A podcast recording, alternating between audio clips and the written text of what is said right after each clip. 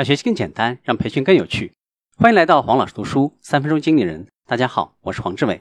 我们继续分享带团队那些事，让赞美成为习惯。赞美员工的某个行为，而不是泛泛的赞美。赞美总会产生积极的影响。当赞美成为你的长期习惯的时候，你一定会收获回报。赞美需要注意：第一个，必须是真实的、可信的、诚恳的；第二个，必须符合情境，基于事实。第三个，切勿夸张。和对方握手，拍一拍对方的背部，让对方知道你的赞美是真诚的。你的脸部表情也很重要，它强化了你的话语和肢体语言。赞美别人的一种有效方式就是间接的赞美。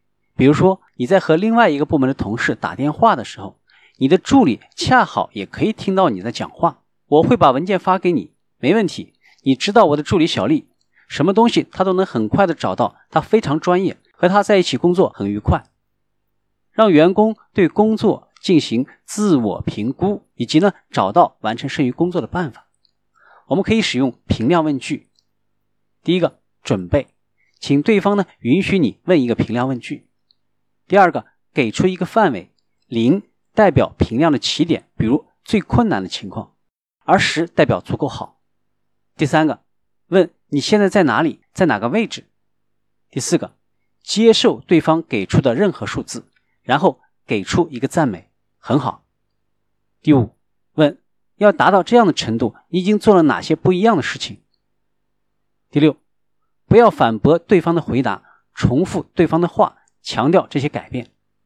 第七，问还有什么吗？引出对方更多的细节。第八，拓宽问题，继续问道：如果。我问你的同事、上司以及工作伙伴同样这个问题，他们会怎么回答我？第九，问你要迈出的最小的前进的步伐是什么？我们举例来看，如何对工作进展进行评量。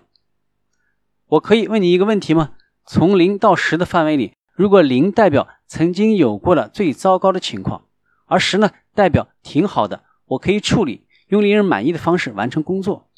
那么现在的情况是几？员工回答：“我觉得是三吧。”好，继续问。好，你说目前的情况是三，很好。那么你说目前状况是三，是因为什么情况和以前有所不同了吗？等员工回答了之后，我们继续问：还有什么吗？然后我们再继续问。很好，你对于三的情况了解的很清晰。那么从三开始，你觉得你可以做的最小的前进的事情是什么？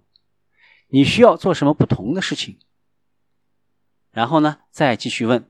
很好，如果在接下来的几天或者几周里，你可以迈出这几小步，那么你在标志上前进了到哪里了呢？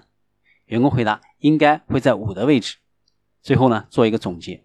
如果在接下来的几天或者几周里，你去做了刚刚你说的那些事情，那么看看情况会有什么不同，是不是一个好主意呢？你还可以记录每天做过的事情，记录下细节有什么不同。我们过几周再来讨论一下你的工作进展。好好工作，祝你好运。